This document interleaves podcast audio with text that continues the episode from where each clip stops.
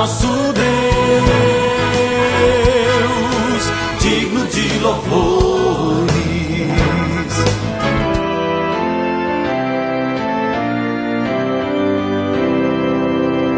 Olá, amados em Cristo, a paz de Jesus a todos vocês. Estamos começando agora o nosso novo Alvorecer, programa da Igreja Evangélica Luterana do Brasil, aqui em Nova Venécia. Somos a congregação Castelo Forte, do bairro Bela Vista. E eu sou o pastor Jarbas, hoje trazendo para você o texto bíblico de Romanos, no capítulo 14, versículo 19. Por isso, procuremos sempre as coisas que trazem a paz e que nos ajudam a fortalecer uns aos outros na fé. Hoje vamos falar de paz, a paz que só Jesus pode dar. Jesus vem trazer a paz. Não é fácil ter paz, especialmente nos relacionamentos.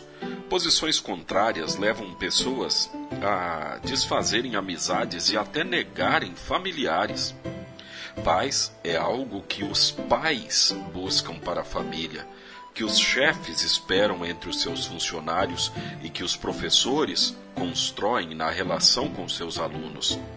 A palavra de Deus diz: procurem sempre as coisas que trazem a paz e que nos ajudam a fortalecer uns aos outros na fé. A paz é trazida para a vida abrindo-se mão do conforto, deixando de lado a insensibilidade com as pessoas, compartilhando o perdão e a reconciliação. E também quando não somos o fim da bênção recebida, mas somos o meio pela qual as bênçãos de Deus chegam também ao próximo. A questão é: como ter paz com o próximo se não tivermos paz com Deus? De nada adianta buscar a paz nos relacionamentos horizontais se não existe paz no relacionamento vertical, o relacionamento entre o ser humano e Deus. Por isso o apóstolo Paulo escreveu: Agora que fomos aceitos por Deus, pela nossa fé nele, temos paz com ele por meio do nosso Senhor Jesus Cristo. Buscar o que traz paz em primeiro lugar é ter Jesus. Jesus assumia os confrontos sempre que o evangelho estava em perigo. O desejo dele é que todos sejam salvos e, além disso, que aqueles que já o seguem permaneçam na fé. Jesus veio ao mundo e confrontou grandes inimigos para que nós recebamos a paz de Deus.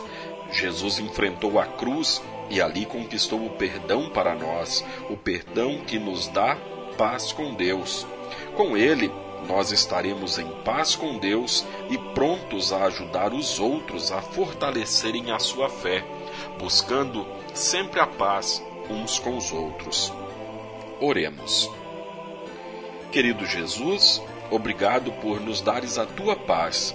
Ajuda-nos a alertar os que estão distantes de ti, para que tenham a paz que tu ofereces. Em teu nome, amado Salvador.